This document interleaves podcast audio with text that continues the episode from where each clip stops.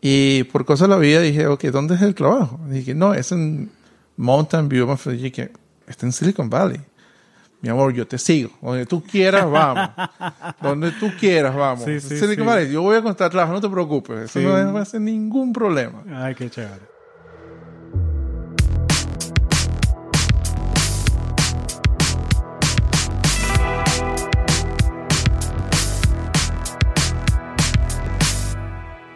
Bienvenidos a Conexiones, un espacio donde conversamos con los latinos que están en el mundo de la tecnología.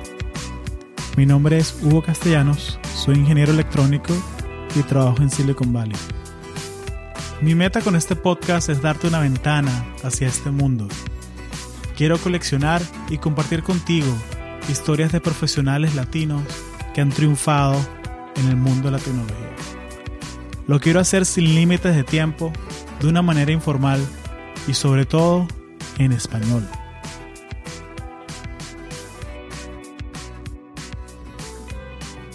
En este primer episodio del podcast converso con Javier Cortavitarte. Él es ingeniero venezolano y amante de la tecnología. Javier ha pasado por empresas como Google, Accent, ServiceNow y más recientemente un startup, BlazeMeter, que fue recientemente adquirido por CA Technologies, una empresa de software aquí en el Valle. Y con Javier conversamos un poco de todo. Es un gran amigo mío y hablamos desde cómo fue el proceso de conseguir su primer trabajo hasta las estrategias que él le recomienda a estudiantes de universidad para diferenciarse y tener éxito a la hora de entrevistas y cosas así. Es el primer episodio del podcast, entonces eh, estamos aprendiendo mientras lo estamos haciendo, así que muchas gracias por escuchar y espero que lo disfruten. Bueno, como decimos en Venezuela, plomo lampa. Eso es correcto. Eh, muchas gracias por unirte a este experimento y vamos a ver qué pasa. Muy agradecido por la invitación. Eh, de verdad, espero poder aportar y contribuir bastante a, a lo que es tu meta con este podcast también. Muchas gracias. Bueno, Javier, eh, algo que hacemos siempre en el programa y algo que, una tradición que vamos a comenzar es esta de, ¿tú te acuerdas cómo nos conocimos? Ah, pues sí, Ah, de hecho nos conocimos en un evento de SHEP eh, que fue un ah, Regional Leadership Conference para la región 1. Fue en la Universidad de UC Merced. Como unos 3, 4 años creo yo. Fue como cuatro años. 4 años. Sí. Y justamente estábamos organizando a nosotros en SHEP junto con la con el chapter o el capítulo estudiantil y creamos el programa profesional y eh, afortunadamente tú estuviste ahí y te acercaste a mí y me preguntaste si por casualidad era venezolano y dije sí este, también lo soy y El chamo Power ahí presente, representando en Exacto. California. Y luego me, eh, me comentaste que de hecho vivías en Oregon y que habías viajado desde allá para, para asistir a, al- a la conferencia. Y me pareció muy, muy chévere ese, ese hecho, porque no normalmente no vemos muchos profesionales viniendo de otro estado hasta, hasta California, cuando normalmente ocurre esta conferencia. Sí, bueno, también era para agarrar un poquito de sol. En Oregon sabe que eso es las nubes cerradas, Eso es muy la depresión fuerte. Muy, muy similar a, a Seattle. Muy similar a Seattle, el- el- lo que llaman el Pacific Northwest. Y no te preocupes de usar cosas en inglés, no- nuestra audiencia es 100% bilingüe. Eso es cierto. Entonces, sí, no, fue, fue eso. Y es curioso porque yo estaba pensando un poco acerca de esa conferencia regional de, de SHEP, del Society of Hispanic Professional Engineers. Y ahora viene, eh, de abril 12 al 15, viene otra vez la nueva Cierto. conferencia en Fresno, va a ser. Y estaba pensando en esa charla que fue, en esa ocasión fue Sean Minard. Él era ingeniero de, de Google, él, él- él apoyaba los equipos de retail. Él estudió en Embry-Riddle y el sueño de él era ser espía, básicamente, Oh, estar sí, en la CIA. recuerdo, Y, y- y él, y él nos contaba que no podía pasar el examen porque él es daltónico, él sufre algo de la vista. Sí, exacto. Y para ser un field agent tienes que tener la vista perfecta. Eh, entonces me, me gustó esa, esa historia, estaba acordando de eso. Y ahora, y él se fue de Google, él es ex Googler como, bueno, como tú, y vamos a conversarlo más adelante. Eh, y ahora es vicepresidente de Customer Success en un startup. Cierto. Bueno, nos conocimos en esa conferencia y ahora trabajamos mucho juntos, ¿no? En, en lo que es Shep, aquí en Silicon Valley. Sí, de, por- de por sí nos hemos eh, trabajado en algunos eventos y ah, también ah, has participado, recuerdo, eh, tanto en eventos con nosotros en Silicon Valley como con el chapter de San Francisco. Y eso es algo muy positivo, por lo menos eh, ver que tenemos ingenieros ah, tan activos en, en estos capítulos y en estos eventos. Es muy importante para nosotros proveer val- eh, bastante valor y aprendizaje ¿no? a ingenieros como tú o- o- y otros que también viven en esta zona. Sí. ¿Y cuál es tu rol en el, en el board de Shep aquí en Silicon Valley? Actualmente estoy a cargo de lo que es eh, relaciones corporativas. Soy el vicepresidente eh, dentro del board en esa eh, y trabajo en esa capacidad ah, para crear sociedades o como decimos en inglés partnerships eh, con diferentes compañías que están en esta área. Alianzas Eso- externas para eventos. Sí, y para no solamente eventos típicos um, de liderazgo o leadership, también eh, eventos ah, técnicos en lo que hemos llamado Talk Series, eh, Ok. similar al estilo de TED, T- TED Talks que he visto, pero nuestros enfoques son siempre en el Professional Development Career Development. Y los normalmente los dividimos entre Leadership o Technical Talks. ¿Cuál es el perfil de, de la gente que va a estos eventos? ¿Son profesionales jóvenes? ¿Son profesionales de media carrera? ¿Estudiantes? ¿Cuál? Eh, de por sí eh, acapara las tres. Eh, tanto estudiantes que están acudiendo a la universidad, están por terminar, como eh, graduados recientes, recent graduates. Y actualmente hemos visto una gran participación de parte de recent graduates y aquellos que son más experimentados, o professionals que tienen ya 5 o 10 años en, eh, en su carrera y que están viendo la forma de eh, cómo mejorar o a cómo mejorar sus oportunidades para poder ellos sobresalir tanto en su compañía o de repente buscar una oportunidad nueva. Sí, ¿Cómo llenar un punto, un punto ciego? De pronto soy tremendo ingeniero, pero no soy tan bueno hablando en público, defendiendo mis ideas. Entonces, Sí, y esa es la meta de, eh, de aportar este tipo de conversaciones o, o, o series y eventos para que ellos tengan una, una diferente perspectiva y al mismo tiempo puedan aprender algo que puedan usar para ellos mismos o ellas mismas en sus carreras. chévere, buenísimo. Y vale constatar que esto es algo que tú haces en tu tiempo libre. Esto Sí, es algo es que cierto. voluntariado que tú haces por, como decimos en Latinoamérica, por, por amor al arte. O, sea, Eh, correcto. o, por amor a la ingeniería en este caso. Y- ¿Cuál, cuál es tu rol actual? ¿Cuál es tu trabajo así de día, de tu rol que haces? Eh, yo actualmente soy un Principal Support Engineer para CIEC Technologies, específicamente con eh, el producto que se llama Blaze Meter. Eh, es un startup que fue adquirido por CA hace ya un año, un poco más de un año. Y eh, estuve, empecé con Blaze Meter antes de la adquisición, así que eh, fue convertido a empleado en el proceso. Eh, Muy agradecido por la oportunidad, por si es una de las... ah, pero probablemente soy uno de los pocos que ha pasado por ese tipo de, transi- de transición y, y no de por sí hay un porcentaje muy pequeño de compañías que van a través de esa, esa opción de ser adquiridos. Así que me siento muy afortunado porque ha sido una, un capítulo muy importante al, al mismo tiempo ah, ah, muy, de mucho valor en cuanto a carrera y aprendizaje personal. Claro. Y eh, también entender cómo es el ritmo de Silicon Valley a ese momento. Y como support, como Principal Support Engineer, es básicamente uh, un- casi el mismo nivel que Senior Engineer.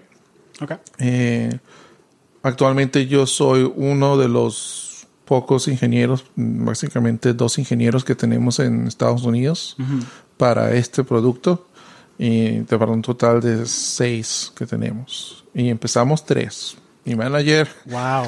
mi manager, eh, mi colega que trabaja a, a su lado, eh, ellos en Israel y yo aquí en Estados Unidos.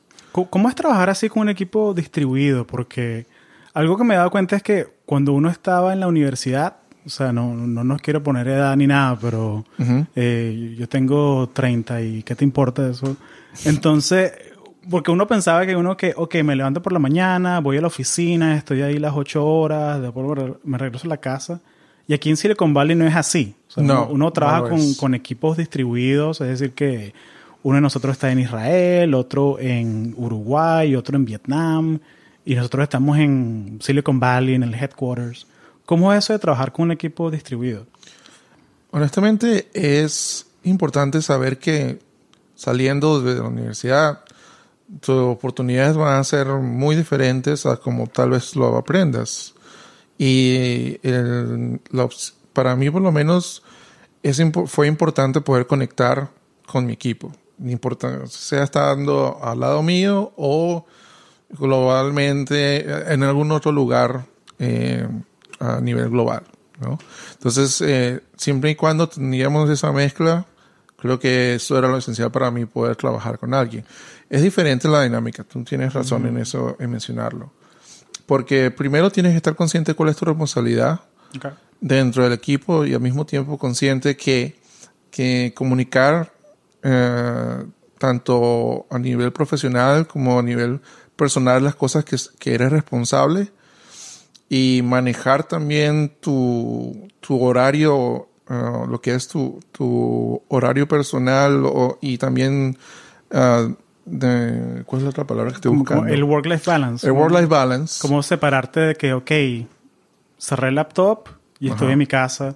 O abrí el laptop, estoy en mi casa, pero estoy trabajando. Correcto. Entonces esas son cosas que son eh, importantes poder saber manejarlas. Lo que es el saber distribuir tu, tu tiempo con, y, y estar consciente de que tu equipo también depende de ti en, en, tus, cap- en tus deberes o tus responsabilidades es, um, es creo que primordial. Ok. Eh, porque tanto ellos como tú eh, tienen esa dependencia de las cosas que son in- ah, imprescindibles saber y comunicar. Ah, y, y también la otra aspecto de trabajar en este tipo de equipos es eh, tener una buena química o dinámica. Es decir, a medida que tú experimentas o tienes problemas en el trabajo que tienes que comunicar tanto a ellos, también tienes que saber a quién más comunicarle y que sea un- algo ah, cuando hay problemas que ya acaparan ah, el producto de forma, ¿cómo decimos? De una forma, por lo menos en mi, en mi posición, cómo impacta el producto a nivel de usuarios, si es solamente uno o son múltiples. Entonces la comunicación es esencial en este tipo de, por lo menos en este tipo de trabajo que yo Y, tengo. y es totalmente virtual, es a través de Slack o email. Y o- estamos, sí, estamos usando tanto Slack o inclusive hasta WhatsApp, porque yo dije, para mí una forma mejor de comunicación con mi manager y con mi compañero es que mi teléfono personal o el teléfono del trabajo, que la línea era pasada a mi teléfono, mándame un texto, necesitas que vea algo, lo hago. O sea, ellos estaban las dos, a medianoche de ellos es como las 10 de la mañana para mí. Claro, entonces se pierde un ciclo si esperas. Sí, entonces para mí por lo menos es esencial y como yo ya tenía experiencia en lo que es escalaciones de producto y lidiar directamente con ingenieros o ejecutivos o managers de ingenieros, eh, me pareció que era, eh, yo por lo menos yo ya estaba consciente qué tipo de, de dinámica era necesaria y comunicación también. Excelente, excelente.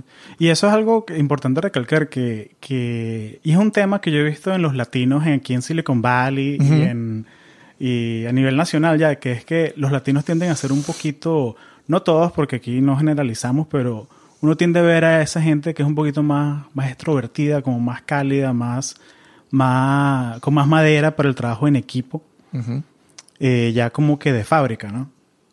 Entonces- Sí, diría que en lo general es- eso es cierto, porque eh, estamos más abiertos a, a adaptarnos a- en cómo ser mejores en equipo y cómo mejorar en equipo. Eh, y comunicación es muy esencial con nosotros. Yo por lo menos creo que es algo que tenemos muy en común con, eh, con gente que trabaja en diferentes, en diferentes partes del mundo. En mi caso, mis compañeros viven en Israel. Sí. Eh, Súper latinizados. Es algo, es la manera como la calidez que uno... Sí, son muy cálidos, son muy familiares también. Eh, también tie- tienen un respeto por esa diferencia entre vida personal o familiar y, y del trabajo, pero también tienen una gran conciencia en cuanto a la responsabilidad que tienen en su trabajo. Ética de trabajo y ética de getting stuff done. Exacto. Y eso es algo que ellos por lo menos son, ah, por lo menos mi experiencia con ellos ha sido eh, excelente en cuanto a eso y, y más bien te empuja a, a continuar a ser así a medida que tú eh, te superas o continúas trabajando con ellos. Súper interesante, súper interesante. Y bueno, hablemos un poquito de, de tu background porque eh, se ve que tú haces un trabajo muy cerca al cliente o Ujú. clientes, pero tú, tú estudiaste ingeniería electrónica, no, eh, electrical engineering. Correcto. ¿Y por qué electrical? Bueno, a mí siempre me gustó la, la computación como tal, ¿no? Eh, pero mi- mm, a mí me llamó de parte de la computación era la, lo que era el networking, lo telecom y networking. Okay. Y como siempre me gustaron las computadoras, dije, bueno, la forma de yo trabajar en diseñar este tipo de equipos y, y trabajar con esta tecnología, dije, ok, tengo que hacer electrical engineering y fo- enfocarme en telecom. Y esas eran mis electivas. Dije, ok, chévere.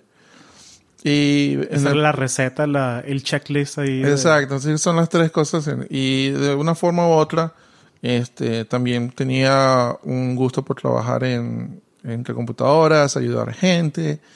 eh, y tuve la opción de trabajar con- en un equipo de IT dentro de la universidad, en FIU. Y eso fue lo que dijeron, fue como que una mezcla entre lo que lo quería hacer versus lo que era mi hobby.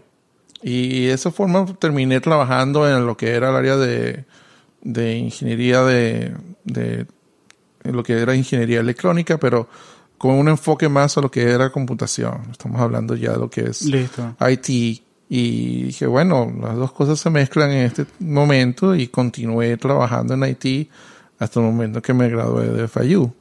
Listo. ¿Y tú ya te estudiaste en FIU siempre o fuiste a un community college primero? o- De, eh, de hecho, yo fui a Miami Dade College. Eh, hice unos tres años allí, y en lo que completé mi, eh, mi educación allí, me transferí. Tuve la opción de ir a otras universidades, pero en ese momento FIU era la más indicada. Y estabas cerca ahí de tu y familia. estaba cerca de la familia también. Sí, porque cuando llegaste de Venezuela, ¿qué edad tenías? Ya, ya tendría unos 20 años cuando llegué a... Se viene de, Car- de Caracas, Venezuela, llegué a Miami, Florida, y de ahí estuve ah, básicamente una década en Miami. O sea, ahí sí compartimos bastante, bastante historia. Yo llegué a Orlando, Florida a los 13 años. Ajá. Y lo mismo, high school, community college, college. Y, y aquí estoy.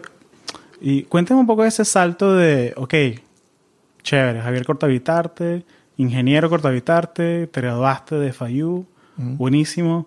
¿Cómo haces ese salto a, a Silicon Valley? ¿Cómo lle- llegas tú a ese salto a, a- Es muy cómico porque a veces conozco gente aquí en, en, en California que, oye, pero en Florida no hay trabajo para ingeniero. o sea, sí- sí hay, pero o sea, si quieres estar al borde de la tecnología es, ¿sabes? Uno quiere ir a donde está la oportunidad. Es relativo. Es relativo, exacto. Eh, cuéntame, ¿cómo haces ese salto a, a Silicon Valley? ¿Cómo fue tu primer trabajo aquí? Eh, interesante experiencia la mía, eh, tengo que decir.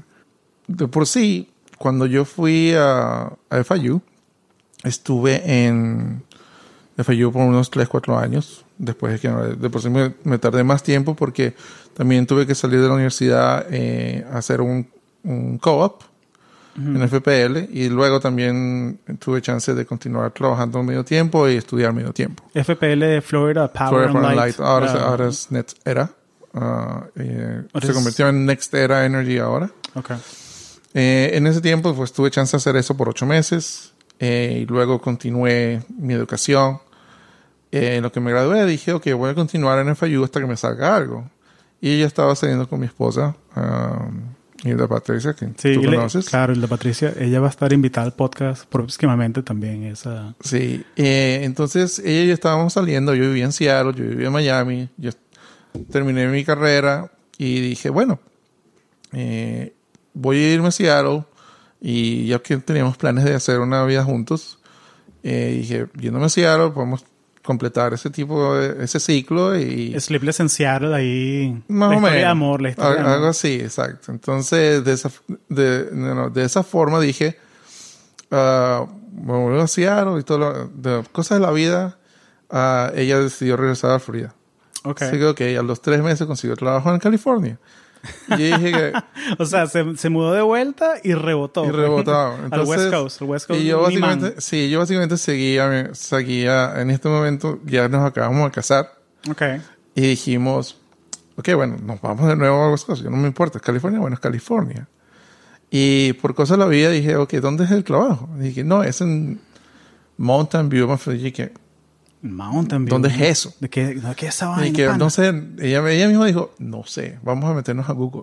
Ok, nos vamos en Google, buscamos en internet y dijimos, oh, pero está ahí mismo en, al lado, de- está en Silicon Valley. Mi amor, yo te sigo. Donde tú quieras, vamos. Donde tú quieras, vamos. Sí, sí, Silicon sí. Valley, yo voy a encontrar trabajo, no te preocupes. Eso no va a ser ningún problema. Ay, qué chévere. Y, y bueno, dicho y hecho, ella vino a, traba- vino a buscar trabajo. Yo vine solamente como por una semana o dos para terminar de ayudarla a mudarse dónde y mudarnos. Y, y como yo ya había hecho conexiones a través de ir a diferentes conferencias de Shep, Ujú. una de esas con- conexiones sucede que eh, contrató a una amiga mía, eh, venezolana también, para trabajar y esta s- mm, señora, en este caso, era VP de una compañía banquera en el área tecnológica. Ok. Y ella me dijo, ¿sabes qué? Yo, claro que me acuerdo de ti. O sea, ella me había ayudado a conseguir una entrevista.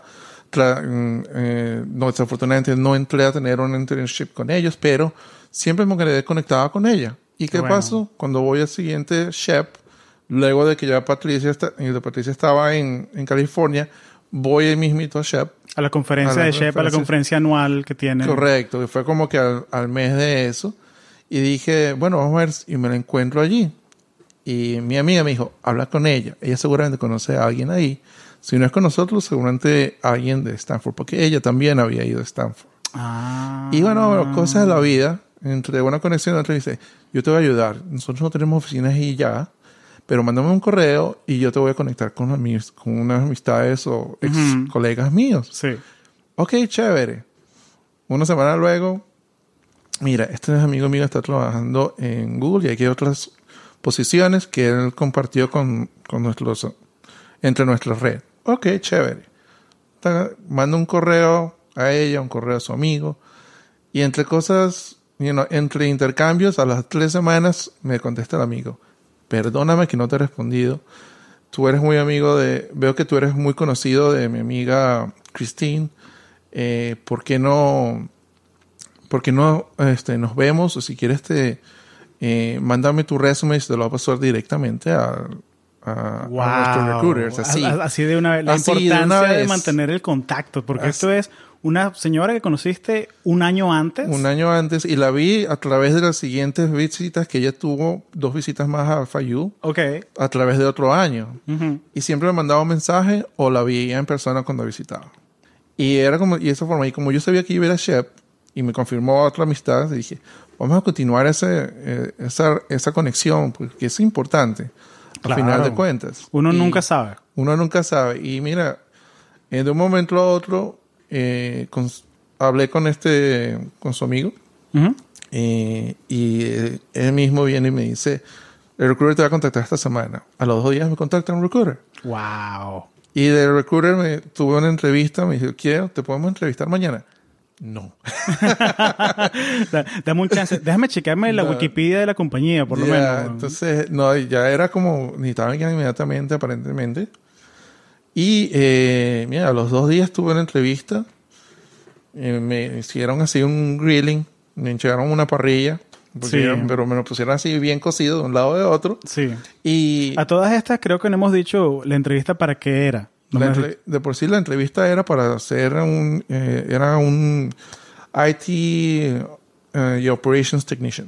Y Ok. necesitaban a alguien que fuera capaz de obtener... Eh, haya trabajado en IT. Y tuviese la experiencia de trabajar en o, o la educación de, ingen- de ingeniería electrónica Ok. o en este caso electrical engineering o electronic engineering y como yo tenía ambos pues era ah, tenía eh, Un buen las- perfil, un buen perfil que encajaba que- bien en lo que necesitaba. sí y querían alguien también que estuviese muy interesado en aprender lo más posible Claro. y dije bueno perfecto yo para eso estoy acá Claro. Ahí Y- viene la viveza criolla y las ganas de, de echar pa'lante, pues. Ah, sí, eh, de por sí que fue, y- esa posición era ah, eh, co- como contratista o contractor, y que a pesar de que no era lo que estaba buscando inicialmente, dije, no me importó mucho porque era mi primera buena opción para empezar y siempre había una oportunidad para volverse eh, eh, empleado permanente o full time. Y de un momento a otro dije, que no hay problema, yo puedo sentar.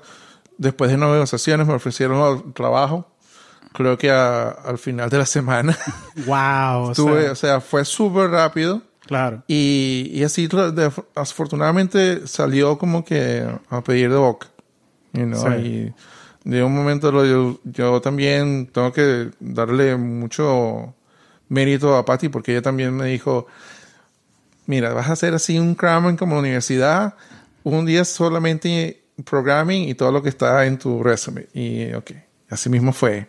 Wow. Y, mira, y creo que ah, en lo que me dieron la oferta, a las dos, tres semanas ya había empezado, ya empecé a trabajar al principio del año, en enero del 2010. Imagínate. ¿no?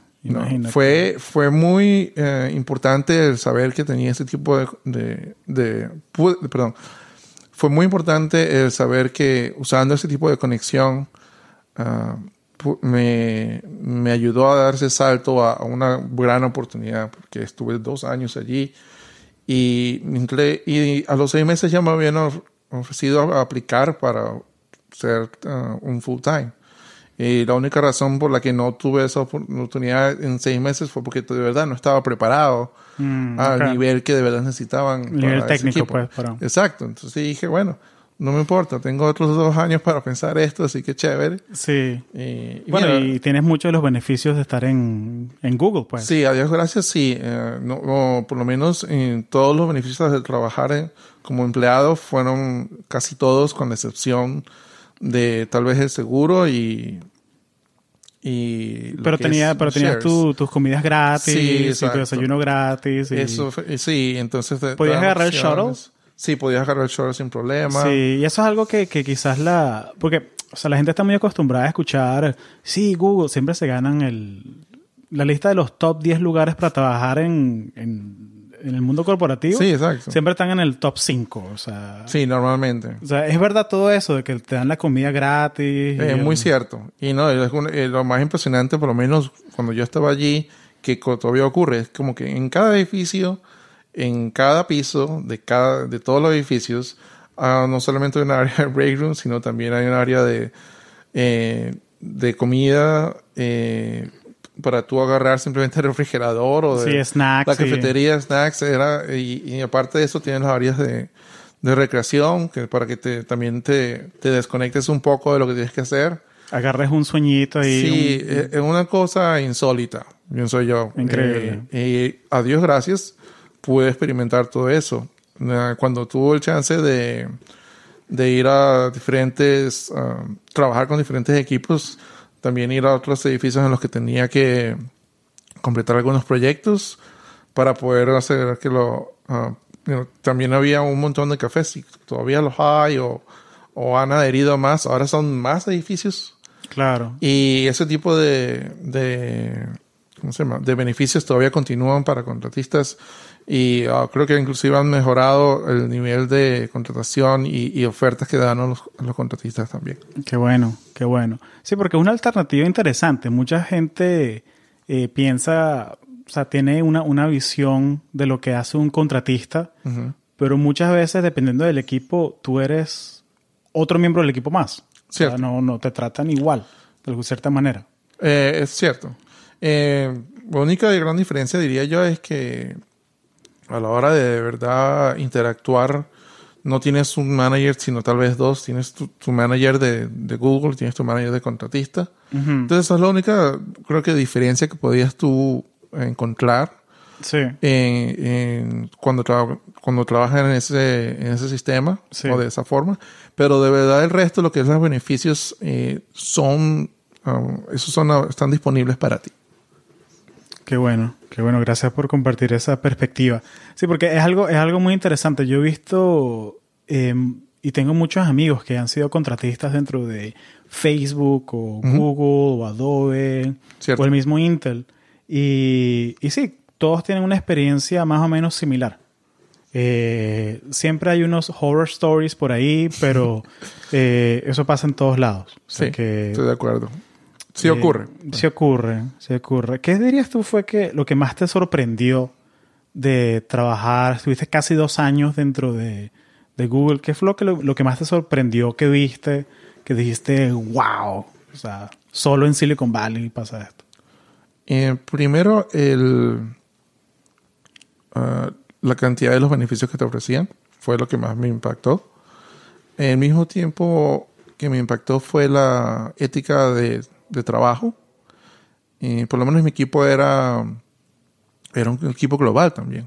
Eh, no solamente, eh, aunque nosotros estábamos a cargo solamente de una, uh, de lo que eran la, las oficinas o las instalaciones de nuestro equipo.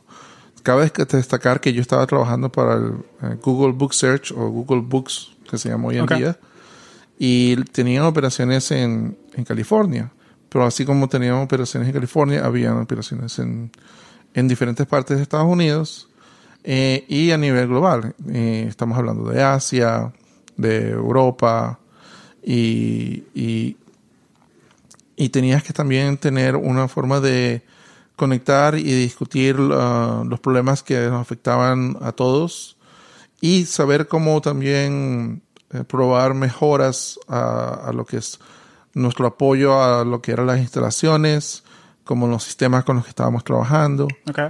Eh, eso es algo que creo que es invaluable eh, desde el punto de vista profesional o, y para tú poder mejorar tu carrera, porque eh, eso fue eso lo creo que te, a, mí me abrió la mente eh, en que tengo que adaptarme a cómo trabajar uh, desde, desde todos los ámbitos eh, del mundo y al mismo tiempo saber que lo que yo hago es importante para el resto de los equipos, no, no importa dónde, dónde ellos estén. Claro, porque estás, estás lidiando, no lidiando, lidiando suena un poco agresivo, estás colaborando con Sí. gente que pueden ser de la India, de Pakistán, de China, Cierto. de Polonia, de España, y todos tenemos nuestros pequeños sabores que le traemos a la mezcla a la hora de colaborar, estar en grupo. No, es muy interesante eso. Y, yo creo que es algo que, que como estamos moviéndonos a un mundo que es cada vez más global, es algo que va a ser del día a día. Sí, y eso continúa eh, eh, por sí. Google ya es una compañía grande, pero así como Google ya tenía ese ecosistema o esa dinámica de trabajo, ah, ya hay múltiples corporaciones ya tenían esa forma. Lo que me interesó mucho fue- de esa experiencia es que primero tenía el chance de trabajar en no uno ni dos, sino tres diferentes eh, tres, tres diferentes partes del proyecto Okay. eh, y tenía la creo que luego de un año tuve la el chance de trabajar no solamente con uh, una parte de mi equipo sino todo el equipo que estaba en California y inclusive cuando mi uh, mi lead o, o, mi supervisora dentro de, dentro de esas instalaciones estaba de viaje y yo estaba a cargo o sea cosa que tampoco esperaba luego de un año solamente en el trabajo esas mm. cosas, ese tipo de sentido de probar ese tipo de responsabilidades en ti no es algo que tú esperes eh, trabajando en una corporación que tenga, por ejemplo, más... ah, Más como más, Más tradicional o Sí, no- no la- men- menos dinámica. Correcto. Porque, porque Google, o sea, tiene esa semilla eh, de startup que adentro, Sí. que está dentro del corazón. O sea, ahora Alphabet, sea, ya es algo más corporativo. Y me imagino que la gente dentro de, de Waymo tiene una cultura un poquito diferente a la gente dentro de Waze. Muy probable. Pero todos tienen esa semilla de startupera. Esa semilla de que, ok, de muévete rápido, fail fast, toda esa, esa, mm, como esa mitología, esa, ese ADN de, de startup. Oye, una, una pregunta. Cuando, cuando estabas dentro de, de- de Google, me contaste lo que más te sorprendió fueron los beneficios y todas esas cosas. Eh, ¿Qué es lo que te hace a ti saltar a, a Blazemeter, que ya era un startup? En ese momento era un startup, ¿no? ¿Cómo fue ese cambio de irte de una, empresa tan grande a Blazemeter? ¿Te fuiste directo? ¿Fuiste, No, de hecho, pa- de hecho salté de varias, ah, pasé por un par de compañías antes de llegar a Blaze Meter. Ah, ok. ¿Cómo en fue este eso? caso, ah, cuando yo estaba, ya- de por sí yo ya estaba ah, tratando de, de aplicar para volverme eh, ah, full time o permanente dentro de Google. Y Sí, el White sí- Batch. Sí, y se dio la oportunidad para yo poder hacerlo y me dijeron, aplica. Ok, voy a aplicar. Eh, y así fue. Y, por cosas de la vida, y eso es algo que, norm- que desafortunadamente ocurre no solamente en Silicon Valley, sino en todas partes del mundo, hubieron recortes en los cuales Mm, ya cuando mi opción, ah, mi aplicación ya había sido aceptada wow. eh, y todo eso, dijeron de que iban a cerrar la posición. ¿Cómo te sentiste? Entonces sí, me- obviamente uno se sintió como que un poco decepcionado, pero también es algo que tienes que comprender que es parte de lo que es el negocio dentro de Estados Unidos, porque tanto puede ser una compañía tecnológica como puede ser en, en el restaurante de la esquina, eso ocurre. claro. Y dije, ok, no tomar personal, lo bueno es que yo supe que valoraban el hecho de que querían hacerme parte de Google ah, full time. Y yo sabía que tenía muy buen respaldo porque mi equipo de por sí fueron los que me empujaron a hacerlo. Eh, cuando traté de buscar otros equipos para, para poder ser parte de ellos, eh, de verdad no había ya la capacidad debido a la reestructuración que había en ese momento. Y yo salté y dije, ok, bueno, voy a ver qué otras opciones hay. Que de fin- a final de cuentas es Silicon Valley, así que Sí, aquí hay muchas oportunidades, oportunidades. y tenías un skill set súper bien armado. Tenías Ah. experiencia de, de IT, experiencia de customer service, experiencia de Operaciones de operaciones. Sí, lo que era eh, uh, Facilities Operations y Operations Management, tu- tuve chance de aprender todo ese tipo de cosas estando en Google.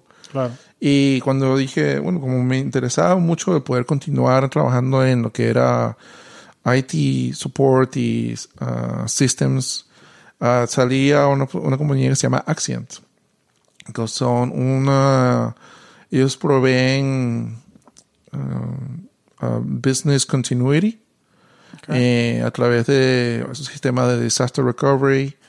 eh, O si se pierden los servidores de storage, se los recuperan físicamente. el físicamente. Oh, creando bare stores o virtual o virtual servers con los uh, images que, que, que fueron grabados, las imágenes del- de los sistemas que se cayeron. Interesante. El Eh, negocio debe haber sido bueno porque, o sea, aquí el IP de la compañía es lo algo sagrado. o sea, Sí, no, y eh, por sí es una buena opción. To- Tomé como tomé un par de meses para poder agarrar algo nuevo porque dije voy a tratar de regresar a Florida y de repente consigo algo allá.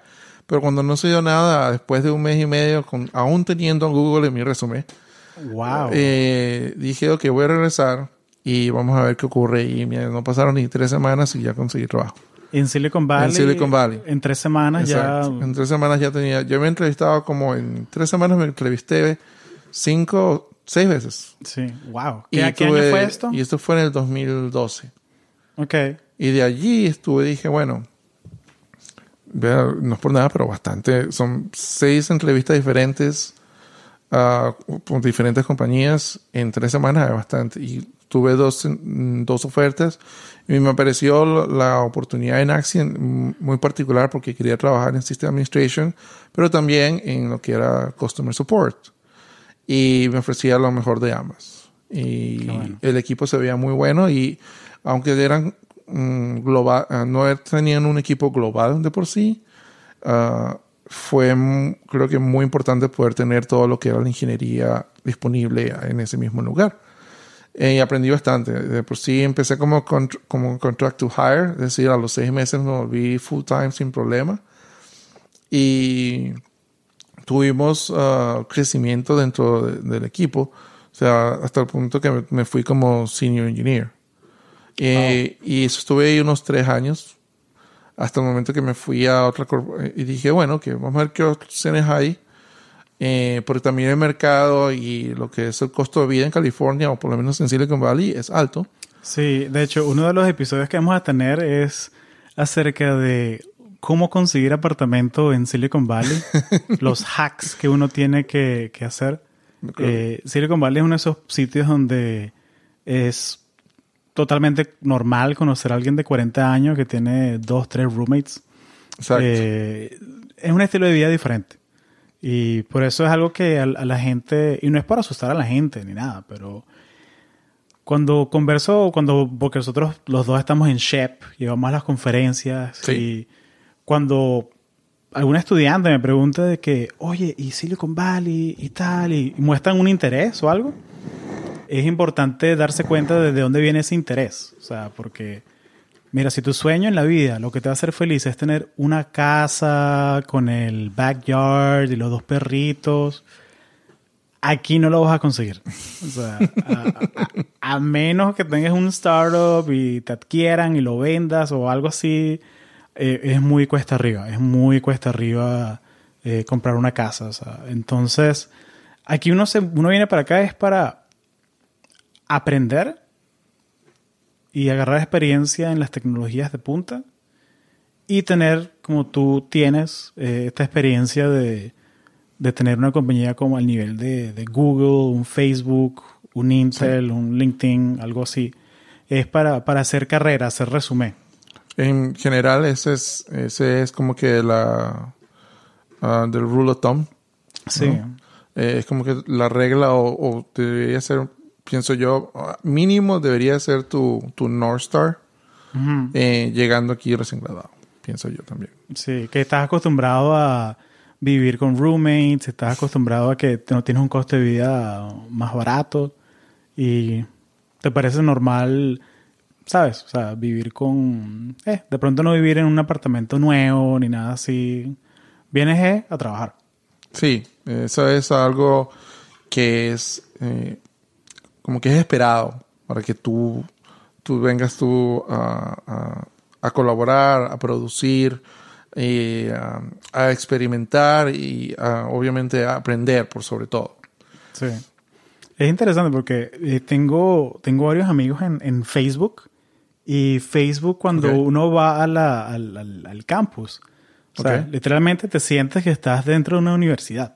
Sí, es muy el- cierto. el- es, como, es como ese parque de, de Disneylandia que es Main Street USA. Están todos los restaurantes, las tiendas, todo es gratis, toda la comida, Ajá. todo, pero te sientes que estás en un campus de una universidad. Eh, yo tuve chance de ir al campus y tuve la misma sensación que tú. Eh, y cuando estuve allí también fue importante que, eh, bueno, nos explicaron que parte de la razón por ese, por- de, de esa sensación es que lo que lo diseñaron de ese estilo eh, en- y tuvieron, tomaron la, la oportunidad de que Sherry Sandberg, eh, justamente en Facebook, es parte del board en Disney. Oh, wow. Y usando la misma gente que creó ese tipo de, De experiencia. de experiencia, lo trajeron al campus que hay actualmente en Facebook para poder renovarlo de esa forma y crear ese mismo tipo de, de feeling, de, de, de sentimiento a, a los empleados y obviamente los visitantes. Listo. Buena, buena acotación. Sí, por eso es- tienen esa sensación de que se levantan y no pueden esperar llegar y luego en la noche se- no pueden esperar para, o sea, no se pueden salir. Sí, Sí, interesante. Tienen, creo que tienen hasta duchas dentro de... sí, de- en Google es la misma cosa. Sí, sí. Y no es que, o sea, porque generalmente, por lo menos yo, yo trabajo en Intel y tenemos un gimnasio con duchas y todo, pero tienen duchas dentro de los edificios de oficina. Sí. O sea, que la gente se queda horas y horas y horas. Pues, Exacto. No, eh, y continuando con lo que me preguntabas, eh, mm, yo por lo menos saliendo de, de Axiom dije también eh, lo que era, tenía que balancear lo que eran los costos de vida Sí. versus la experiencia que había amasado entre Google y Axiom hasta ese momento. Y vi mis oportunidades en otro lugar y en este caso es fue ServiceNow. Mm. Y tuve la opción de, hacer un cambio horizontal, pero con un cambio sustancial de, ah, de salario, eh, que era más comprensible con, la, con lo que de verdad era necesario para la- vivir en, Sí, el coste de vida. en y- Silicon Valley. Claro. Y, y la experiencia era particular porque eh, no estabas hablando de un equipo de solo de solo 10 personas en el que estaba.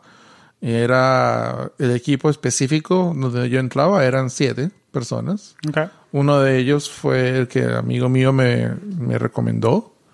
Eh, Alex. eh, no, este amigo me recomendó, se llama um, Chris con que trabajamos juntos en Axiom. Y, eh, y su com- otro compañero también que tuve, se llama Jimmy. Los dos están en el mismo equipo que yo. Y dije, ah, bueno, chévere. Eh, y tengo que decir, el- cuando yo entré a el, lo que era el Customer Support o Technical Support de ServiceNow, eran 200 a 300 personas a nivel global. Que es, Es... la magnitud es Sí. grandísima. Sí. Y eh, a pesar de que era un, un subequipo de esa organización, eh, eran, tenían una estructura de trabajo muy diferente a lo que tú, por, por lo menos lo que yo había experimentado. Y el aprendizaje también fue, fue muy diferente, fue una estructura muy particular en cómo ellos querían entrenarte. Eh, y al final de cuentas dije, ok, esto va a ser definitivamente nuevo para mí, al igual que tenía que aprender diferentes ah, métodos de programación, estructuras, eh, eh, in- en comprender trabajo de base de datos interrelacion- interrelacionales. Eh, es, yo es lo que es básicamente computer science como tal, que no estaba parte de mi estructura. Tuve mucha oportunidad de aprender estando allí en los primeros seis meses. Y, y luego los seis meses, como las, ah, digo, después de los seis meses me di cuenta que eh, no quería seguir por lo menos en el, en el equipo como técnico support, sino más bien en operations. Y me sentía mucho más eh, en- o sea, mucho más a gusto trabajando en proyectos que al lidiar con el cliente en ese tipo de organización porque eh, sentía que se perdía mucho mucho tiempo en proveer resoluciones a los clientes en ese momento con los que interactúo. Eh, y no era y tampoco no sentía que tenía la misma química con mi con mi con lo que era mi management. Y dije bueno vamos a ver qué otras opciones hay para mí y pues sí cambiamos de, de gerencia o cambiaron de manager y ella también estaba abierta a la oportunidad porque también quería que fuera exitoso pensaba que yo tenía mucho que aportar todavía y dije bueno y así fue estuve como unos cuatro o cinco meses eh, trabajando en proyectos específicos cuando vi que am, que había otras opciones mejores con lo que yo quería hacer eh, eh, exploré diferentes oportunidades en la compañía y me dijeron, ya tienes carta abierta, o sea, si de verdad no quieres seguir en este equipo, mira a ver qué más te sale. Y me apoyaron en el proceso y continué trabajando en proyectos que básicamente no, no era algo que, que mi equipo podía hacer o mi manager y dijo, dámelos a mí, yo los hago por ti. Este, Claro. y de esa forma yo puedo dar, seguir contribuyendo al equipo mientras Te yo busco un nicho que soy el indispensable en esta área. Sí, dije, lo más importante es continuar construyendo mientras busco otra oportunidad. Y eso, afortunadamente, tengo que dárselo también a ServiceNow. Tenían una estructura de apoyo para eso también. Pero cuando vi que mis oportunidades eh, era- eran un poco limitadas y continuaban, continuaban siendo más bien oportunidades horizontales, o sea, salir un trabajo de, ingeniero a seguir siendo ingeniero inclusive de repente a un menor nivel, no sentí que era lo mejor para mí. De ahí, de ahí fue cuando dije, ok, voy a tratar ahora algo diferente, porque siento que el área de IT ah, mientras que ServiceNow tiene probablemente la infraestructura de IT más grande que puedas ver en, en una compañía actualmente. Eh, hay otras partes en lo que es ah, development que ya lo que es que tienen mucho crecimiento. Y dije, si de verdad quiero seguir trabajando en infrastructure, voy a estar allí cinco años más, aprendiendo o hasta que me haga manager. Dije, quiero ver una opción para yo crecer tanto en tecnología, tanto en, eh, los conceptos de, tecnología móvil, como también ah, saber qué tipo de, desarrollo puedo hacer con mi experiencia en IT. Y, dije, si voy a hacer eso, tengo que probablemente salirme de ServiceNow. Y dije, bueno, ahí fue donde cayó Blaze Meter.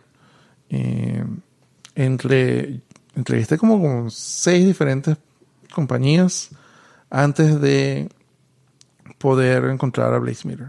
Y de por sí me diera un, como, como normalmente ocurre en Silicon Valley, cuando te entrevistan no es una entrevista ni dos, te dan tres y cuatro entrevistas. Sí, es una serie. Aparte del screening, aparte del recluta primeramente contactarte y te, decirte qué es, y todavía te dan homework para hacer eh, un ejercicio específico. Fuera de la entrevista y resuélveme esto.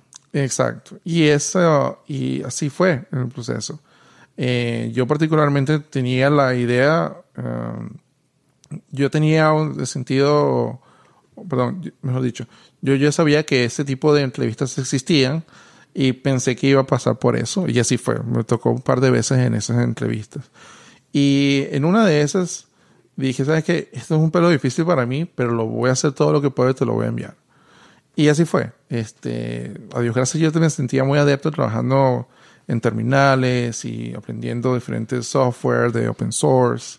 Y algo que de verdad me interesaba aprender. Dije, bueno, y aunque al principio aparentemente no me dieron la oportunidad, se la dieron a alguien más. Dije, ok. Entonces me salió otra oportunidad. Dije, vamos a ver qué más me sale. Ah, y el mismo día en que tenía que decidir si me iba a ir a San Diego con ServiceNow a otro equipo, dije, eh, me llamaron Blaze eh, Meter. Blaze Meter me llama. El mismo día. El mismo día. O sea, wow. Me llama Blaze Meter y me dice, mira, queremos ofrecerte este, la oportunidad eh, para trabajar. Y a todas estas solamente fue porque yo quería, yo ya sabía que no me habían dado la oposición, pero quería que me dieran el feedback.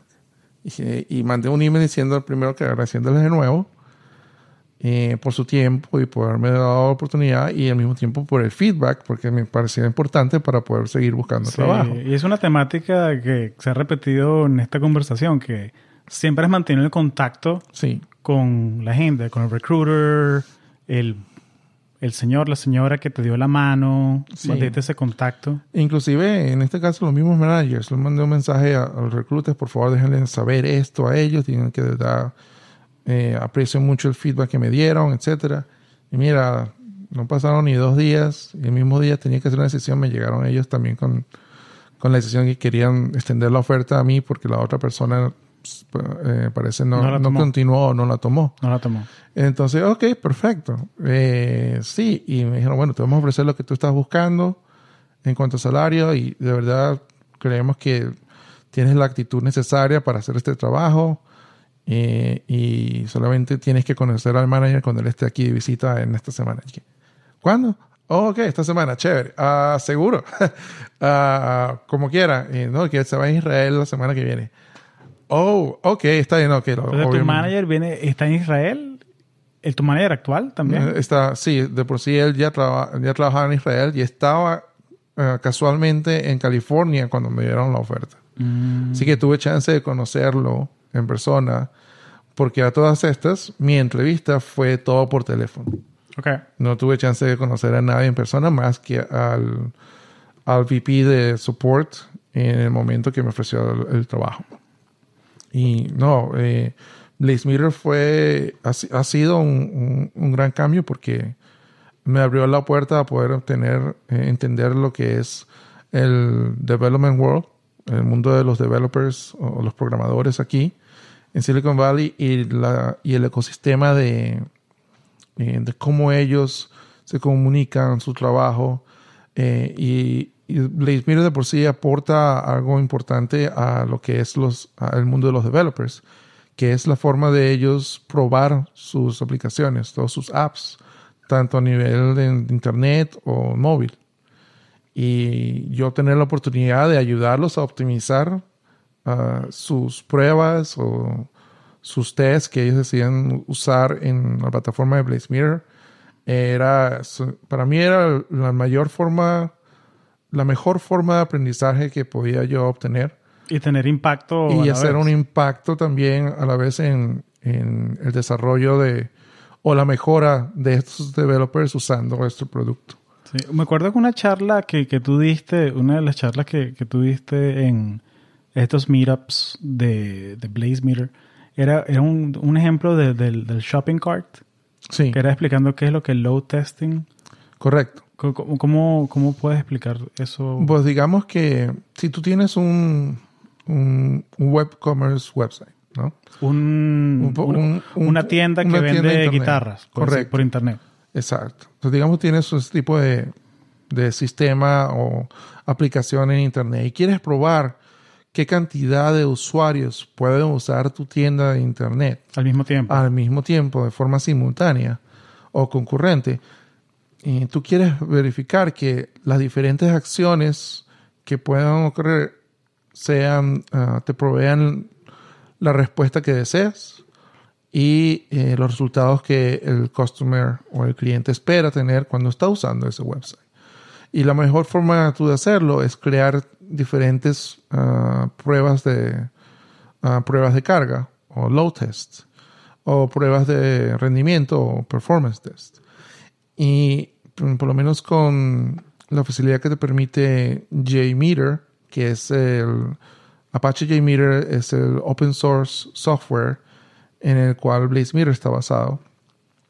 Esa herramienta te permite eh, crear diferentes escenarios a, los, a, través de los cuales puedes ejecutar diferentes acciones en ese sitio de internet o tu tienda de internet para tú comprar tu guitarra y crear diferentes, uh, in, no solamente insertar data en la aplicación, sino también obtener la respuesta de la data o verificaciones a través de ese tipo de escenarios. Ok, entonces que en mi tienda de guitarras, que fue el ejemplo, hay 200 personas al mismo tiempo. Exacto. Y el usuario promedio se tarda 30 segundos desde que pone la guitarra en el shopping cart hasta que le da Purchase Now.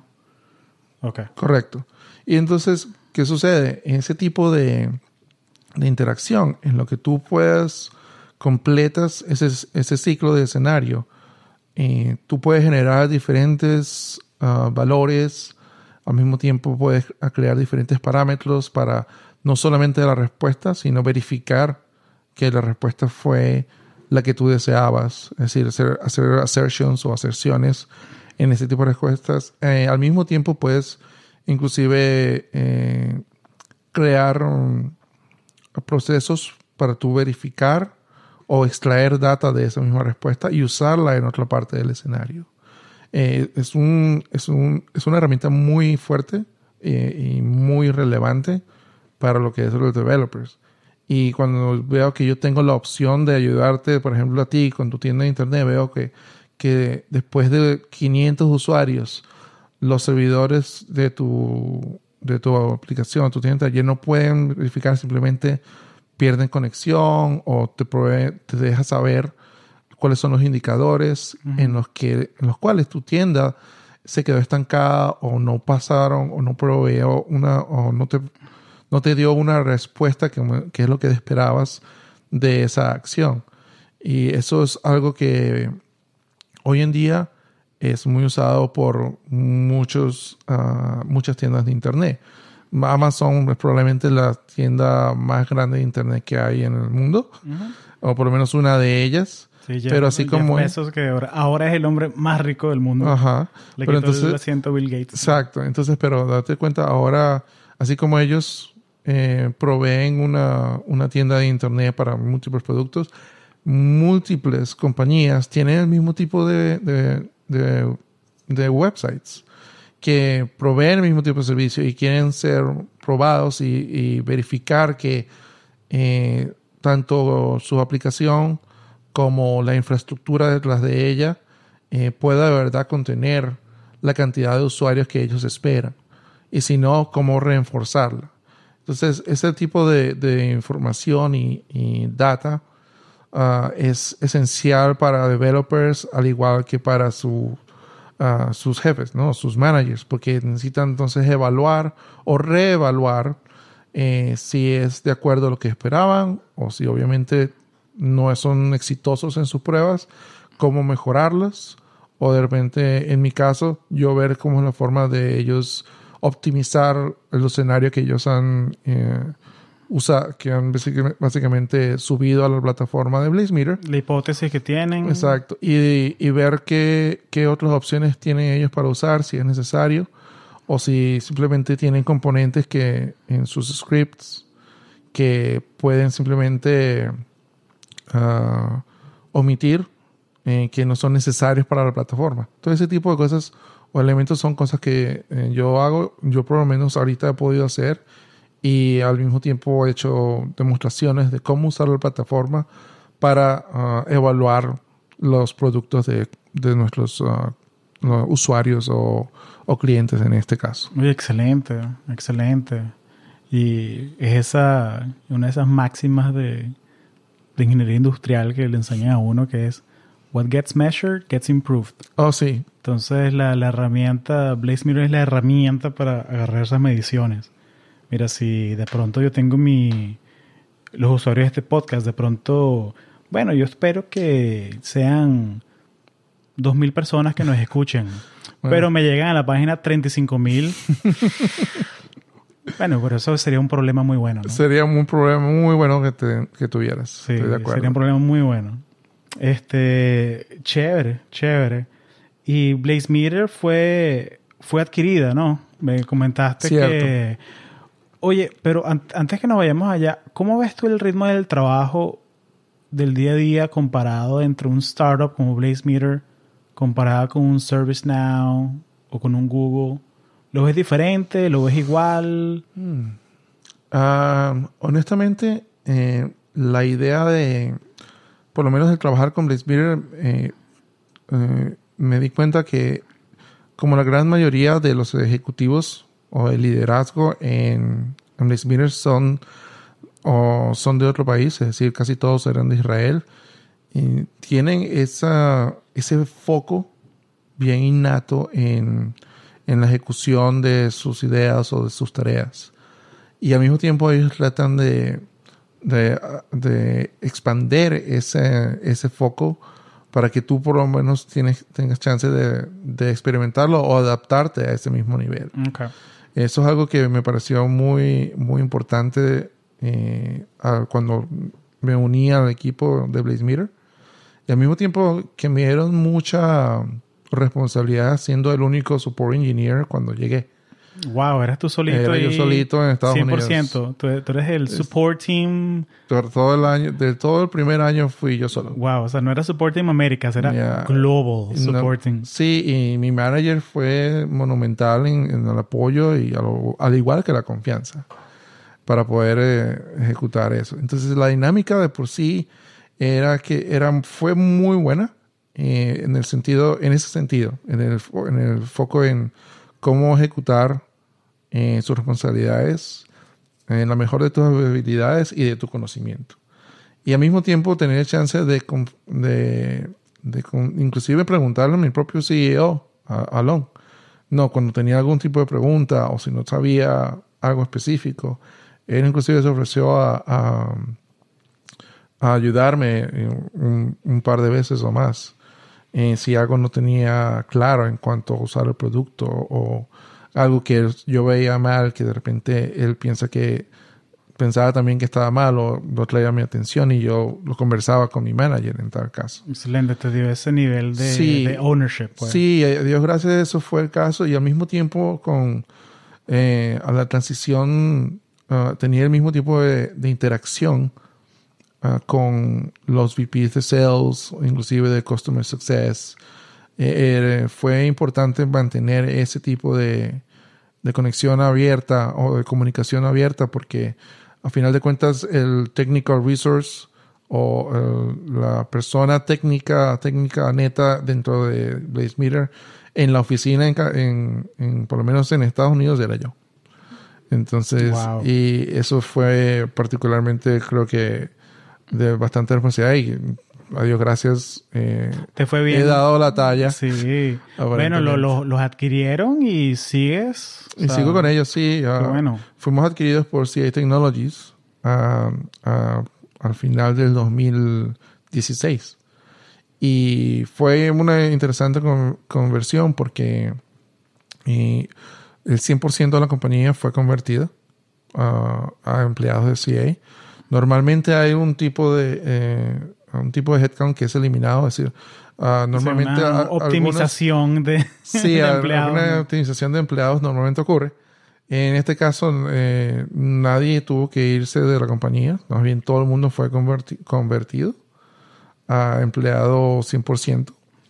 Y, y, fue una de las estrategias que de por sí fue discutida uh, por el CEO. Estaban contemplando o continuar y crecer o ver si algún tipo de, de empresa de verdad tenía el interés en el producto. Entonces eso fue algo muy claro que por lo menos ya también tenía en que saber qué atenerme eh, al involucrarme con un startup. Y la conversión fue eh, bien transparente eh, dentro de lo que cabe. Tuvimos chance de, inmediatamente de agarrar los beneficios que la empresa nos ofrecía eh, como empleados full time y eh, también eh, nos dieron la oportunidad de o mejorar nuestra posición o inclusive mejorar nuestro salario si era aplicable de acuerdo a tu posición.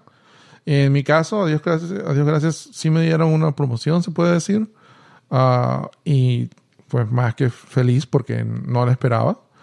Uh, y uh, luego vi que también nos dieron carta abierta para adherir más gente a nuestro equipo que en este caso éramos solamente unos cuantos en, en equipo de technical support o customer support. Y seguíamos siendo, después de un año éramos todavía mi manager, este, mi colega Guy y yo. Eso éramos todos. Eh, y mi manager Jacob dijo, ok, ahora vamos a adherir más gente.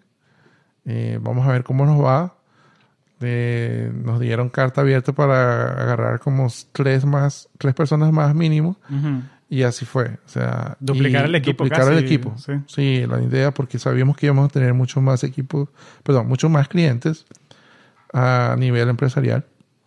Y, estaban también eh, adhiriendo más gente en todos los otros equipos, es decir, ventas, marketing, sales, todos los otros equipos iban a ser expandidos, lo cual era excelente, pues. O sea, de haber sido y la dinámica no cambió, no cambió porque a Dios gracias, eh, la meta de, adherir a Blaze Meter dentro de CA Technologies era también usar esa misma estrategia operacional y de ejecución en el resto de, en, el resto de la unidad uh, eh, corporativa que nosotros íbamos a ser parte.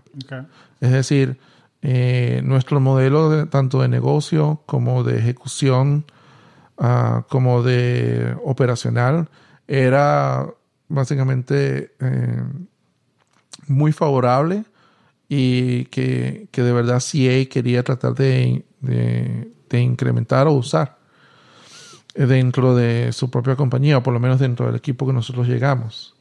Y ahora somos parte del CICD Uh, unit, que es este nuevo movimiento de entre developers, más que nada DevOps teams o equipos de DevOps, en los cuales están buscando hacer uh, continuous integration y continuous delivery. Ok, entonces, eh, quizás para, para los que nos escuchan, o sea, DevOps, o sea, que son developers, programadores. Exacto. Pero que trabajan con esa mentalidad de operaciones, de el producto ya está fuera, el cliente lo está usando. Cierto. Pero continuamente le estamos mandando patches y cosas para mejorar. ¿Más, o menos así o qué le agregarías No, de hecho, eh, para adherir a lo que dijiste, estamos hablando también de no solamente los patches a nivel ah, de producción, estás hablando de patches del nivel de, de, development, ah, a través de todo el software lifecycle development. Estaba hablando de proveer ese tipo de continuous integration desde el momento en que un developer ya está haciendo el código. Y de ahí, a medida, a medida que tu ah, producto está siendo desarrollado, eh, probado y siendo verificado hasta que llega a producción, eh, usar ese mismo tipo de continuous integration en todos los niveles de, software lifecycle de, uh, de software lifecycle perdón software development lifecycle. Y ese es muy importante porque eso les permite crear código que es a los, a los developers, a los programadores, les permite crear código que es um, eh, mejor respaldado, más, mucho mejor optimizado y mejor probado, o en este caso ya um, probado efectivamente y continuamente desde el momento en que lo crearon el código. Sí, extensible completamente, porque si tienes input desde que escribiste la primera línea, no hay sorpresas al final, o, por lo menos minimiza las sorpresas. Minimiza las sorpresas. Eso es, eso es la parte de ese movimiento de Continuous Integration. Y Continuous Delivery ahora es eh, la siguiente fase en la cual ya el producto es enviado, es disponible a nivel de consumidor. Eh, y eso, ese modelo de delivery ya también está siendo adoptado por ah, múltiples clientes. No estamos hablando ya de startups o, compañías medianas y pequeñas. Estamos hablando ahora a nivel tecnológico de ya corporaciones. Están empezando a adoptar ese tipo de, de mentalidad porque saben que permite que sus sistemas puedan ser ah, mejor apoyados a nivel del consumista, al igual que al igual nivel de la infraestructura que tienen detrás de esos servicios que ofrecen al consumista. excelente, excelente. Oye, em, bien, entonces pasaste toda esta experiencia, o sea, de Miami, eh, estuviste de en Florida Powers, en un utility company. Sí. Eh, llegaste a esta compañía pequeña aquí, Google, que está como a, a cinco millas de aquí de la casa eh, ServiceNow, Accent, toda esta experiencia. Ahorita, ¿qué te gustaría hacer después? ¿Qué te gustaría? ¿Eres Principal Support Engineer, un equipo global? ¿Cuál es el siguiente challenge que te gustaría tomar? Bueno, mi siguiente challenge sería, eh, es bien sencillo, me gustaría por lo menos um, algo que ya estoy empezando a hacer, que es ayudar a liderar un equipo tengo... Ser manager de... Ser manager, ah, digamos, en, de aquí a un, uno o dos años, probablemente ser manager del equipo, eh, si no es global, por lo menos en los Estados Unidos, y manejar proyectos eh, que son específicos para la mejora no solamente del equipo, sino del producto. Eh, es algo que ya actualmente ya ah, estoy haciendo ah, a través de la, del apoyo de, mi, de nuestro director. Eh, pero también creo que de aquí a, digamos, a cinco años me gustaría, si no estar en la capacidad de, de más director, tal vez dirigir un equipo. Me gustaría continuar con CA Technologies, tal vez desde otra oficina, ah, pero en, en, calidad de, eh, probablemente de manager. Muchos, muchos ingenieros dicen eh, ¿por qué te quieres ir eh, de, manager? Ese es el dark side. Así que, el dark side, si manejas el dark side, entonces ventas somos el darker side. sí, entonces dije, pero pienso que eh, he tenido experiencia ya liderando equipos, al igual que dar apoyo y colaborar y contribuir, ¿no? En múltiples ocasiones. Y siento que, dada mi experiencia, una vez que llegue a un nivel alto técnico entre mi equipo, probablemente me extienda a esa área de management. Ah, tengo, una de mis metas es certificarme como manager, inclusive aquí en eh, usando algún tipo de, de, online course o que CA Technologies pueda ofrecer. El mismo entrenamiento interno, todas las compañías te ofrecen aquí un entrenamiento sí, entonces son cosas que por lo menos ya he discutido y si hay la oportunidad. Eh, la cosa es eh, o buscarla o continuar preguntando cuándo se va a abrir y ser consistente, ¿no? En cuanto a esa oportunidad. Me gustaría de verdad llegar a un cargo más alto luego dentro de la compañía ah, y Dios mediante quedo, quedo con ella ah, porque sé que por lo menos Blaze Meter tiene mucho que ofrecer como producto y también creo que eh, lo que es el liderazgo, los ejecutivos dentro de, de Blaze Meter tienen eh, esa tienen eh, esa misma creencia. Y ese ímpetu, esa madera de, de que... De, empujar el producto a, aún más de lo que puede ofrecer. Claro, porque viene un startup, o sea, el, ese producto es, el, es su bebé, básicamente. Lo quieren ver crecer y...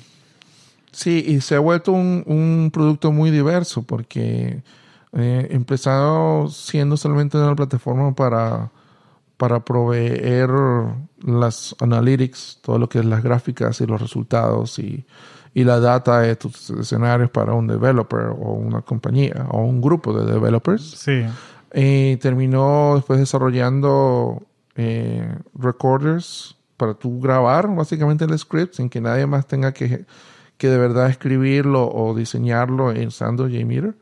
Hasta ahora que se ha vuelto um, una plataforma en la que no solamente provees tres o cuatro, ahora ofrecemos cinco y seis diferentes servicios. Estás hablando de recorders, estás hablando de ah, pruebas de eh, API, es decir, quieres probar qué tan efectiva es tu, ah, tu API de, de, conexión con tu, con tu tienda de internet. Sí. Eh, si tú la diseñaste, quieres proveer que de verdad genere o ejecute los comandos que quieres tenemos las pruebas de performance, eh, pero también, también probamos ah, pruebas de estrés ahora y con capacidad de, generar hasta 2 millones de usuarios de concurrentes o simultáneos. 2 millones de usuarios concurrentes. usando la plataforma. Wow. Entonces, eh, la plataforma ha seguido creciendo y diversificando su potencial. Por eso creo que, eh, por lo menos, el liderazgo dentro de, dentro de la compañía eh, y la forma en la que nos han dejado operar ha sido clave en el éxito que hemos tenido hasta ahora. Y siento que seguirá siendo, seguirá trayendo éxito a medida que el producto crezca. Excelente, excelente. Javier, ¿qué, le, qué consejo le darías tú a esa persona que está comenzando su carrera que es un senior en la universidad o que está buscando su primer trabajo en tech, ¿qué consejo le darías a esa persona que quiere llegar a Silicon Valley como ingeniero o ingeniera y ser exitoso? ¿Qué consejo le das a esa persona? Mm, o consejos, voy a hacer más de uno. Voy a hacer más de un consejo, creo. ¿Cómo llegar a Silicon Valley? bueno, te compras un ticket para San Francisco, después agarras el Caltrain y hasta te bajas en Mountain View. El, primer, el primero es, este, ahorras el dinero para venir para acá. sí, no, es, es un eh, shocking. Y el segundo eh, es eh, tener la capacidad de adaptarte. Okay. Sí. y el tercero es la disciplina de poder continuar con esa Ah, adaptación. Son, creo que las tres cosas son, es, y bueno, la tercera es obviamente saber manejar tu dinero. Eh, porque aquí, por lo menos en Silicon Valley, se come rapidísimo. se come rapidísimo. Sí, pero estás describiendo algo interesante porque para mí básicamente estás describiendo un inmigrante. Porque eres adaptable, eres, tienes esa constancia, esa ética de trabajo. Eh, y bueno, y esa capacidad que de manejar las finanzas bien, ¿no? y, estás hablando a nivel tecnológico. O sea, estás viviendo, viviendo en una comunidad, eh, por lo menos cuando vienes a Silicon Valley, eh, tienes esas tres cosas. Ser la capacidad de, adaptarte a las tecnologías con las que trabajas o vas a trabajar. Tener la disciplina de, verdad um, aprenderlas y usarlas eh, y tercero, de verdad, ser capaz de manejar tu dinero eh, en esta área, porque también eh, son, son cosas esenciales para tú también ser exitoso.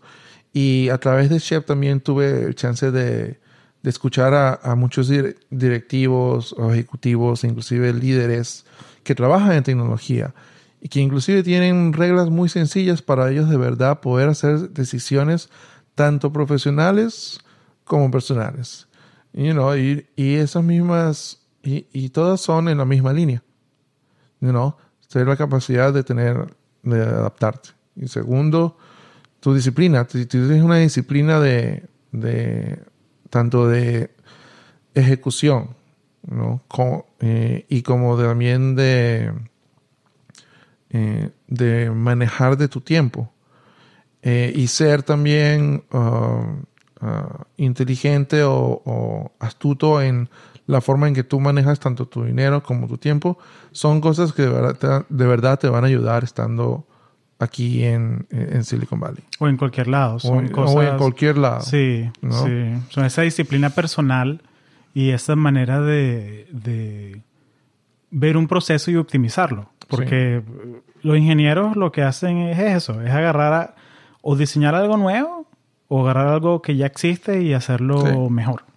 Sí, y uh, algo importante de resaltar es que en Silicon Valley es esa dinámica es valorada mm, aún más que, que, tú lo puedas pensar en otras corporaciones, porque la cantidad de compañías tecnológicas aquí eh, buscan eso, de verdad, en, casi toda la gente que ellos quieren contratar. Quieren, no solamente contratan a un ingeniero, ellos también, la gran mayoría de las compañías uh, startups que se se enfocan en contratar a la persona ideal, no el, solo el trabajador. Claro, son los, exacto, es la que hay una química entre la persona. Exacto. Vas a pasar 8 o 10 horas al día con esta persona, te tienes que llevar bien. Correcto. Y eso es algo que he visto que continúa ocurriendo desde el momento que yo empecé a trabajar acá en Silicon Valley y continúa siendo el caso. Eh, eso son, son cosas eh, interesantes e importantes. Si yo por lo menos soy, le hablo a, Javier de senior, que es senior en la universidad. Y, o sea, a ti, mismo hace, a ti mismo hace cuando eras senior en la universidad. Sí, si me hablo de mí mismo, hace 10 años estando en la universidad, un poco más.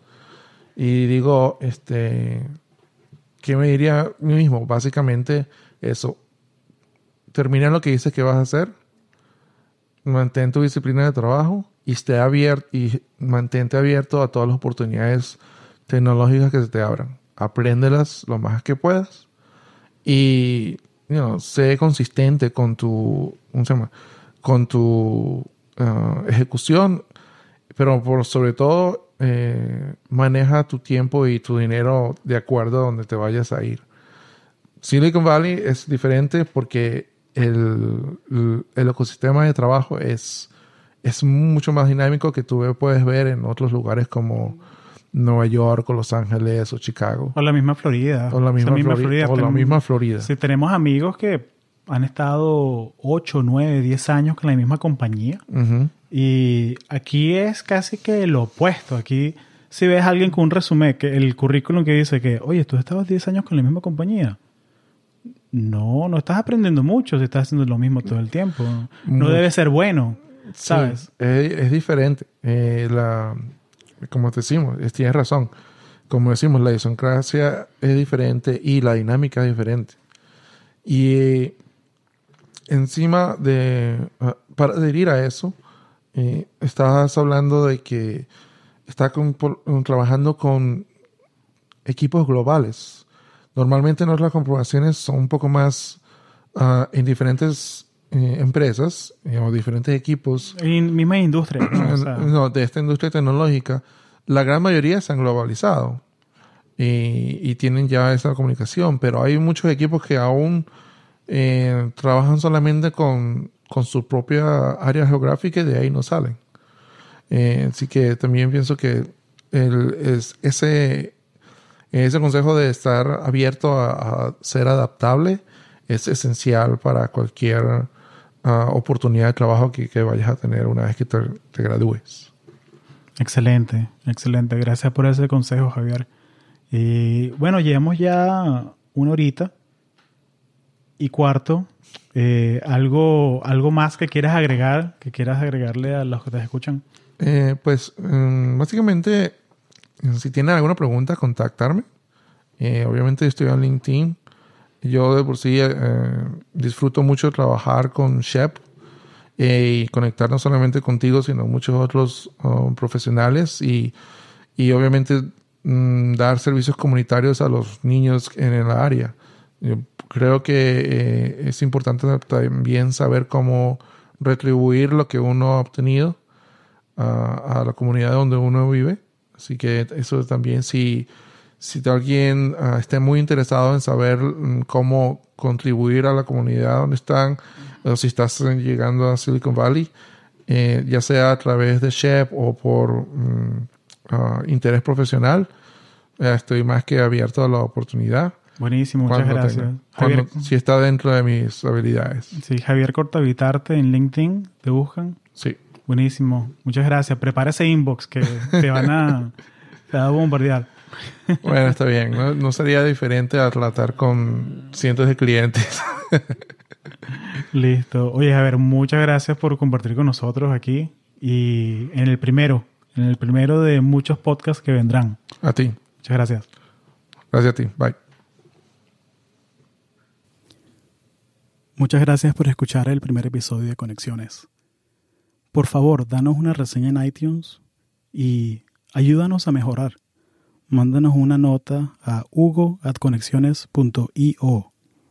Así, con cada reseña, con cada mensaje, logramos hacer un show mejor para ti. Muchísimas gracias por escuchar.